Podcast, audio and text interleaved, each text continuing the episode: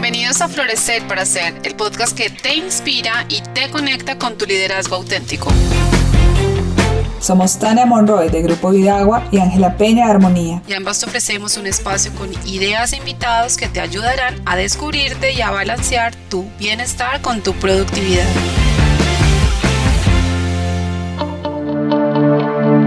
Hola, bienvenidos a un nuevo capítulo de Florecer para Ser. Hoy estamos aquí con un invitado muy especial, José Manuel Sandoval, con quien tenemos una relación de amistad desde hace más de 22 años. A José Manuel yo lo conocí en el SED, los dos estábamos trabajando, el SED era una concesión del Distrito Capital, él era gerente de tecnología e informática y yo estaba en la gerencia administrativa y ahí nos conocimos hace alrededor de 22 años. Hemos, digamos, mantenido una relación durante este tiempo. Él después pasó a ser director de operaciones de Cognos Online y hace aproximadamente unos 10 años ingresó a Caguac y es el gerente general. La empresa se llama Grupo Vidagua y está aquí con nosotros porque es una persona que admiro mucho y que se caracteriza por ser de esas personas que nos ayudan a crear esa magia de la acción, a cambiar esas ideas que tenemos y esos sueños y volverla realidad. Entonces, lo quisimos invitar para que nos contara un poco de su vida y de su historia y porque lo reconocemos, o por lo menos yo lo reconozco mucho como un agente de cambio. Y es un placer que estés con nosotros, José Manuel. Hola, bienvenido. Hola, Tania, ¿cómo estás? Hola, Ángela, ¿cómo han estado? Hola José Manuel, qué gusto tenerte acá. Hola Tania. Hola, ¿cómo están? Qué alegría saber que estás acá. Para mí también es un gusto tenerte en esta temporada de podcast sobre el cambio y sobre ser agente de cambio. Creo que tú nos puedes contar mucho sobre tu perspectiva de esto de ser un agente de cambio. Así que mm, bienvenido a este espacio, José Manuel. Muchas gracias, Ángela. Muchas gracias por la invitación y claro que sí, en lo que pueda servir con muchísimo gusto. La primera gran pregunta aquí es, ¿para ti qué es ser un agente de cambio? Bueno, para mí ser agente de cambio es tener la capacidad para entender no solo el entorno, sino también el momento que cada quien está viviendo y pues de una manera proactiva, propositiva, ser capaz de desarrollar acciones, actitudes que le permitan a la persona o a la organización desarrollar aquello a lo que está llamada a hacer. Digamos que una cosa supremamente importante es permitir ser lo que cada uno es e interesarte genuinamente por el otro. Hacer siempre las cosas, disfrutarlas como si fueran tuyas. No querer cambiar a la otra persona o lo que hacen porque sí. Clave el ejemplo, ¿no? Después del ejemplo, pues cada quien toma ya la decisión de por dónde quiere ir, a qué ritmo quiero hacerlo. Sí, ya es una decisión propia. ¿En qué momento tú dijiste, bueno, yo soy un agente de cambio o bueno, aquí un agente de cambio tiene mucho que ver con un líder que propone cambios, que innova en este contexto. ¿Cuándo te diste cuenta? Como dijiste, ah, sí, yo soy eso y quiero ser eso. bueno, primero que todo pienso que todos somos agentes de cambio en la medida pues en que desarrollamos con pasión lo que hacemos y eso pues atrae a que otras personas que estén también sintonizadas con nosotros te sigan, trabajen en conjunto contigo. Algunas veces pues las personas lo hacen de una manera consciente, otras veces de una manera no consciente o simplemente porque toca, pero luego se van dando cuenta de que eso que están haciendo les trae unas cosas positivas a su vida y lo continúan haciendo ya como algo propio, ¿sí? ajustado digamos que a la realidad de cada uno. ¿Y tú cuándo te diste cuenta? Tú, tú dijiste, ay, sí, yo soy un líder, soy un agente de cambio. ¿Tú cuándo te diste cuenta? Pues no sé, yo pienso que todo el tiempo la vida a mí me ha brindado grandes oportunidades y lo que siempre he querido es compartir con la mayor cantidad de gente posible eso que me funciona, eso que te hace vibrar, aquello que te brinda momentos felices y que sobre todo ves que es bueno, ¿no? Tú siempre quieres compartir esas cosas que ves que son buenas. Yo pienso que son también esas cosas simples, ¿no? Pero que son de un gran impacto y que pueden replicarse y generan transformaciones, no solo en la persona que las ve y las pone en práctica, sino también en las personas que están alrededor de esta persona, potenciando así pues la cantidad de personas que son tocadas y transformadas. Cuéntanos un momento de tu vida donde te sientes muy orgulloso porque generaste un cambio positivo para ti, para otros, que generó bienestar o algo que para ti haya sido como, uff, me siento orgulloso de este momento como agente de cambio. Uy, son muchos los momentos. Yo recuerdo, por ejemplo, cuando estábamos con Tania, cuando nos tocó en el CEDA, ya hubo bastantes oportunidades de transformación. Y bueno, para no ir tan lejos, ahora en Caguas, ¿no? Como bien lo decía Tania al comienzo, llevamos cerca de 10 años trabajando aquí conjunto en Grupo Vidagua y han sido varias cosas. Digamos que lo primero fue crear ese espacio donde la gente no se sintiera como un espacio diferente a su casa, un sitio donde tuviera que cumplir solamente con unas funciones, unas responsabilidades, sino que fuera un lugar de paz, independientemente de la cantidad de retos, de situaciones que se presentaran, sobre todo al comienzo cuando estábamos organizando la empresa, el lograr tener un espacio tranquilo en donde uno pudiera pensar, hacer las cosas, disfrutárselas y poco a poco pues eso fue abriendo el camino a lo que soy, haber hecho una transformación por ejemplo en el tema de la virtualidad, habernos pasado al 100% virtualidad hace ya más de cuatro años o hace unos cuatro años aproximadamente, a estar pensando y manifestándolo, ¿no? O sea, viviendo realmente ese interés genuino por las personas, más que por, repito, por el cumplir unas funciones, unas responsabilidades más el interés de crear un espacio en donde nosotros podamos, partiendo del propósito que cada uno tiene el propósito organizacional, pues vivir y trabajar en ese propósito. Entonces yo pienso que han sido varias las cosas que se han hecho y sobre todo eso, ¿no? Que nos las hemos disfrutado, que nos las hemos gozado, que hemos aprendido muchísimo porque pues una cosa es lo que tú piensas al comienzo, otra cosa es lo que se va dando ya con el tiempo ha sido muy grato y sobre todo a las personas con las que hemos tenido la oportunidad de compartir todo esto, de aprender, de probar, de experimentar cosas, hasta ver qué funciona y con qué nos quedamos. Ha sido bien interesante.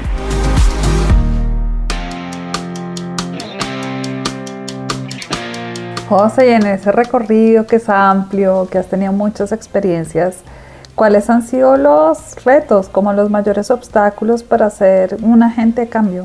Uy, digamos que a nivel muy personal, para mí ha sido la paciencia. Pienso que he tenido que trabajar muchísimo la paciencia, el hacer las cosas con calma y enfocarme todo el tiempo en el proceso más que en el resultado mismo. Porque tú cuando ves que algo funciona, quieres hacerlo ya, quieres que otros también lo comiencen a poner en práctica ya, con disciplina y de forma constante. Pero eso la mayoría de las veces no funciona es necesario ir paso a paso y dar el tiempo suficiente para que cada uno tomemos conciencia de lo que estamos haciendo y sobre todo por qué lo hacemos. Inclusive tenemos que adaptarnos a ir al ritmo de los demás. Cuando tú comienzas a observar cómo se van desarrollando las cosas, aprendes a tener paciencia y a darle mucho más atención y valor al proceso que al mismo resultado. Es más, cuando haces eso, observar y trabajar al ritmo que la vida te va mostrando, descubres nuevas oportunidades, nuevos retos, nuevas cosas por hacer, inclusive muchas más satisfacciones. La verdad terminas olvidándote del resultado. Lo mejor es que el resultado termina sorprendiéndote porque es mucho más de lo que te esperabas. Y yo diría que mejor regalo, como decíamos un momento, que mejor regalo que gozarse todo el tiempo que dura el proceso y no solamente ese instante por eso que querías, por eso que buscabas. De alguna manera, José, es como saber cuál es el resultado que quieres, pero soltarlo y enfocarte como en el proceso mismo. Y hay una sabiduría muy bonita, saber leer los ritmos de la vida misma y de la gente y no impacientarse. ¿Cuál sería como...? Disculpo, eso que acabas de decir me parece supremamente importante, ¿no? Porque a veces las personas preguntan, bueno, pero ¿cuál es el plan de aquí a cinco años? Y sí, tú tienes una visión, sabes a dónde quieres ir, a dónde quieres llevar este barco, pero no es que esté definido el paso uno, el paso dos, el paso tres, eso se va construyendo en conjunto, entonces eso no es algo tuyo, es algo que la vida misma te va ayudando a construir y como que te va dando las herramientas para llegar a cumplir no solamente ese plan, sino también yo creo que para cumplir tu propósito en la vida, porque tú vienes aquí a transformarte, tú vienes aquí a evolucionar. Entonces, en la medida que tú estás libre de todas esas cosas, en la medida que tú sabes a dónde quieres llegar, pero también te vas dejando llevar por ese ritmo que la vida te va proponiendo, la cosa no solamente se disfruta, sino que termina siendo sorprendente las cosas con las que tú te encuentras y terminas todo el tiempo agradeciendo. En este momento siento una alegría tan grande cuando digo eso porque todo el tiempo para mí es agradecimiento, agradecimiento, agradecimiento, todo, todo, todo lo que pasa. Ah, sí, que se presentó una situación con el data center. Ah, sí, que se presentó una situación con una persona en particular, un tema de enfermedad, eso. Sí, que afecta en ese momento, pero cuando lo tomas con calma y lo comienzas a ver con perspectiva, o sea, te alejas de eso y lo comienzas a mirar con de una manera mucho más objetiva, más completa, como dice Tañano, más holística, uy, comienzas a descubrir una cantidad de cosas detrás de esa situación que lo único que tú puedes hacer es agradecer, agradecer, agradecer, agradecer. El cliente manifestó tal inconformidad, lo tomo y comienzo a, buscar qué es lo que hay detrás de eso y al final termino es agradeciendo, solucionando lo que se está presentando, pero es más el agradecimiento y más las cosas que veo alrededor de esa situación que la misma situación misma que se presentó. Entonces, yo mucha razón en lo que tú estás diciendo y en lo del ritmo. El ritmo es súper clave también porque todos queremos ir como a nuestro propio ritmo y que la gente vaya a nuestro ritmo y eso no es así. O sea, uno va al ritmo en que la vida te va mostrando las cosas. Eso es mucha sabiduría ahí, ¿no? Porque estás hablando de un agente de cambio y lo que escucho es un agente de cambio que uno tiene paciencia, dos, que siempre está agradecido y que está en una actitud de gratitud de manera constante ante las dificultades mismas, lo que también le permite transformarlas, que sabe tomar perspectiva y que sabe leer los ritmos de la vida misma para dejarse guiar por ella. Eso sería como ese agente de cambio que yo veo en ti según lo que has conversado. ¿Cómo te suena? Sí, completamente alineado con lo que tú dices. Y pienso que uno no es más sino una herramienta, ¿no? Una herramienta que la vida pone en el camino de un grupo de personas, llámense colaboradores, llámense clientes, llámense proveedores o comúnmente partes interesadas, pero uno es simplemente una herramienta. Entonces, la clave siempre es ver cómo puedo yo servir en ese momento. Y esto que está pasando, cómo me sirve a mí y a los que están a mi alrededor para seguir evolucionando o ir al siguiente peldaño en la escalera que todos estamos subiendo. Y José, en todo este camino, otra vez de tu experiencia y mucho liderando organizaciones, porque eso ha sido como gran parte de tu rol, direccionándolas, ¿cómo se transforma una organización, digámoslo así, común y corriente, en una organización consciente de ser un agente de cambio? Yo pienso que lo primero, y esto lo aprendí hace muchos años en el INALDE, y por eso yo vuelvo allá cada siete años, y es que lo primero es colocar en el centro al ser humano, a la persona. Sí, las organizaciones son un conjunto de personas, pero finalmente la razón de ser, y eso también lo aprenden, ¿no? Las organizaciones están es para generar valor, generar utilidad, etcétera, etcétera. Pero qué mayor valor y qué mayor utilidad se puede llegar a generar que cuando tú realmente estás interesado en cada una de esas personas que Dios ha puesto en tu camino. Cuando tú te interesas en ellos, en servirles, creo que ahí se comienza a gestar ese cambio, ¿sí? Es colocar en el centro no el producto, no el que tenemos que ser competitivos y todo eso, sino que colocas en realidad el ser humano en el centro, a las personas que están ahí. Ahí comienza la transformación, porque tú no puedes dar de lo que no tienes. Entonces, si tú quieres ofrecer un buen servicio a tus clientes, tú tienes que tener un buen servicio interno. Si tú quieres ser amable, que la gente perciba amabilidad de la empresa, pues tú tienes que ser internamente amable, tú tienes que ser coherente, tú tienes que ser consistente. Entonces, yo pienso que es ahí, cuando tú colocas en el centro a la persona, cuidas de ti mismo, primero que todo, porque pues igual no puedes dar de lo que no tienes, cuando cuidas de ti mismo y comienzas de alguna manera también a cuidar de los demás, algunas veces de una manera transparente, porque eso ni se ve, eso ni se siente, a veces se da uno cuenta es cuando ya algo no se tiene, pero cuando tú te interesas en eso de una manera genuina, ahí se dan los cambios, porque después tú ves que cada persona se convierte en un agente multiplicador y donde quiera que vaya, inclusive eh, eh, así se retiren de la organización, donde quiera que vayan, siguen siendo semillitas para sembrar esos cambios. Entonces pienso que ahí donde está, en trabajar en las personas. Ahí Tania ha sido de gran, gran ayuda para todos nosotros ese tema de bienestar, de pensar en el cuidado nuestro, hacer ejercicio todos los días, en alimentarnos bien, en nuestras sesiones de meditación, las que hacemos los martes y los viernes, 30 minutos, todo eso, inclusive otras actividades que desarrollamos en la empresa como la hora de la innovación, que la lidera también Carolina Balbuena, que es nuestra gerente de innovación, también me parece supremamente importante porque este tema no es de una persona ordinaria, es de toda la organización. Entonces ahí también nos damos la oportunidad de conocer no solamente herramientas de innovación, sino también darnos la oportunidad de identificar retos, de construir conjuntamente ideas para luego ponerlas en práctica y resolver esos retos. Entonces, pienso que es eso, es un conjunto de cosas que entre todos vamos construyendo. Y tú has hablado ahí de la consistencia y la coherencia. Creo que es como el punto central que mencionas. Sí. Y eso es bien exigente. ¿Cómo te lo vives tú como gerente en términos de ser consistente y coherente? Y cómo se administra cuando no se está siendo consistente y coherente. Sí, sí, sí. Digamos que nosotros dentro de la organización tenemos un principio y es el tema de la simplicidad. Entonces, uno logra ser coherente, pienso yo, o se le facilita ser coherente cuando tú simplificas las cosas, cuando no quieres abarcar muchas cosas, sino te concentras en una sola cosa y eres primero que todo ejemplo, ejemplo de eso. Si tú hablas de una cosa y estás exigiendo algo, tú tienes que ser el primero en mostrarlo. ¿no? No porque te toca, no por querer que te vean de cierta manera, sino porque tú estás convencido de eso. Entonces, cuando tú estás convencido de algo, ya no solamente tu discurso, sino son tus hechos los que van mostrando esa coherencia. Yo pienso que es ser uno mismo. Y cuando te comprometes con algo, es comprometerte con algo que está alineado con lo que tú crees, con lo que tú eres. Entonces, cuando es eso, tú no tienes que estar pensando en nada, porque simplemente tú eres, tú, nada, nada más. Entonces, eso, cuando tú ves que algo no te suena, como que estoy intentando hacer esto como por mostrar algo, no, pues que eso no funciona. Entonces, más bien, de entrada tú dices, no, por ahí no es. Entonces yo pienso que es fácil la necesidad de coherencia en la medida en que tampoco te comienzas a comprometer con cosas que tú no eres.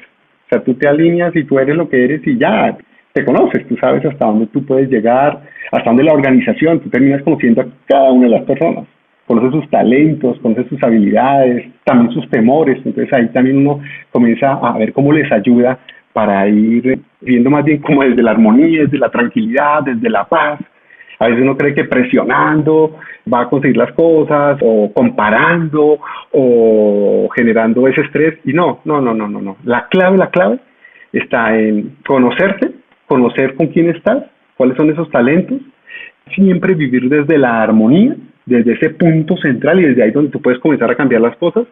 Claro, hay momentos como ser humano que somos en que de pronto estamos cansados o alguna situación repetitiva que ya te saca de foco te gana la emoción en ese momento, pero ahí también hay que recordar que todo eso nos puede suceder y ahí también hay que comenzar a tomar un tiempito para nosotros, respirar profundo, esas técnicas que hemos aprendido, respiras profundo, vuelves a tu centro y continúas, continúas, porque pues a todos nos pasa. Entonces, ser uno mismo, no comprometerse con algo que uno no es. Y algo que también yo le aprendí a Tania muchísimo es ir paso a paso. O sea, si quieres hacer un gran cambio, arranca por cosas pequeñas, no intentes de una vez llevarlo al otro lado, sino vas haciendo la cosa paso a paso y es mucho más sencillo. Y ahí es mucho más fácil vivir esa coherencia porque no te estás generando tampoco ese estrés, que lo que hace es impedir que tú vivas, disfrutes ese momento y generes lo que quieres generar. Bueno, José Manuel, una pregunta para ir cerrando. ¿Cuál es tu propósito y cómo lo pones al servicio? Yo resumiría mi propósito en servir. Mi propósito para mí es servir. Servir de la mejor manera, en cualquier cosa que tú puedas ser útil, sin importar si es pequeña o si te demanda un gran esfuerzo. Solo, digamos que lo que se requiere es el entusiasmo de poderle servir a alguien, serle útil a alguien, dejar una huella para que eso mismo, después ellos lo hagan con otros. ¿Y cómo pones tu servicio de manera particular? como para el mundo, como para la empresa, para tus vínculos? ¿Cómo crees tú que es como tu mejor forma de expresar tu servicio? Digamos que cuando tú sirves, el tema de la actitud es súper clave, porque digamos que tú puedes hacer algo, alguien te pide un favor o ves que te lo pidan, tú ves que puedes hacer algo, pero si tú lo haces de una manera de mala gana, no lo haces con pasión, no lo haces con alegría, pues no, no funciona. Entonces me parece que lo mejor es eso, siempre que tú lo haces, lo haces de la mejor manera posible. Siempre, inclusive, casi que agradeciendo porque le dan a uno la oportunidad de servir. Yo lo vivo así. Qué rico ser útil aquí, uno puede ayudar y eso se siente, eso es algo que se transmite, eso no son palabras, eso va inclusive trasciende el mismo hecho lo que tú estás haciendo. ¿Mm? Trasciende eso, porque es como una energía, como una vibración, una, algo que hay ahí, que la gente dice, uy, qué chévere, qué bonito, cómo se siente rico esto, uy, yo también quiero hacer esto, como que quieren volver a vivir ese momento y ya lo hacen es inclusive con otras personas. Entonces yo pienso que ahí es donde está esa transformación, porque ya no es solamente conmigo, sino que ya vivieron eso, ah, eso se puede hacer, lo hacen con otros y luego ven que sí se puede y se sigue replicando y se sigue replicando. Entonces yo pienso que por ese lado, entonces cuando uno habla de servir, es inclusive la forma como sirves, no es hacer por hacer, sino es cómo te entregas, cómo lo disfrutas, cómo se ve esa alegría en ti por hacer eso, ¿sí? Como decimos nosotros, que sea un honor servir, que agradezcas, que te permitan servir al otro, eso se siente eso trasciende lo que uno está haciendo y la gente quiere vivir eso. A mí me pasa muchas veces.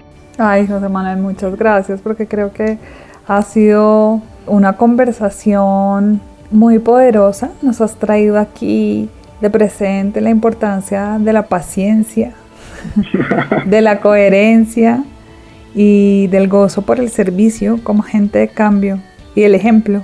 Entonces, muchas gracias por traernos esos elementos. Y Tania, ¿cómo quieres cerrar esto aquí? Que además te echaron varias flores ahí al respecto.